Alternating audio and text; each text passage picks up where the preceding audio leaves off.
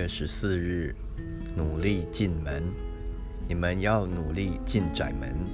将来有许多人想要进去，却是不能。路加福音十三章二十四节，想要进去的地方却被关在门外，不准进入，是非常难堪、痛苦、羞耻的事。别人都进去了，自己却不能进去，哀泣、恳求都不行，那种悲哀、失望，真是可怜。世上的门，无论里面多么快乐、荣华、美好，进不去，关系还不算太大。若是将来不得进入天门、神国的门，关系就太大了。世上从没有两种情况差别，像在天国门内外那样大。他们的祸福、荣辱、得失，不但是两个极端。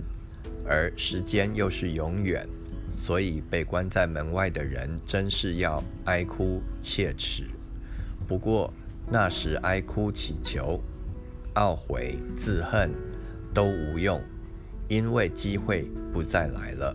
所以主警告说：现在你们要努力进窄门，就是那引到永生之门。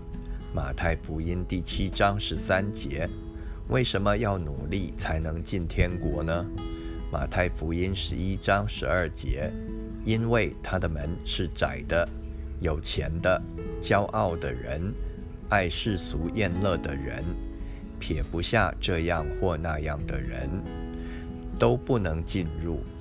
只能称呼主啊主啊的人，都不能进天国。唯独遵行神的旨意的人，才能进去。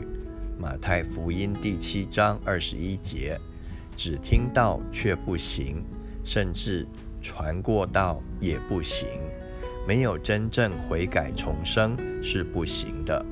自以为意的人也不行，只有谦卑到主面前来，从他十字架的门进入了才行。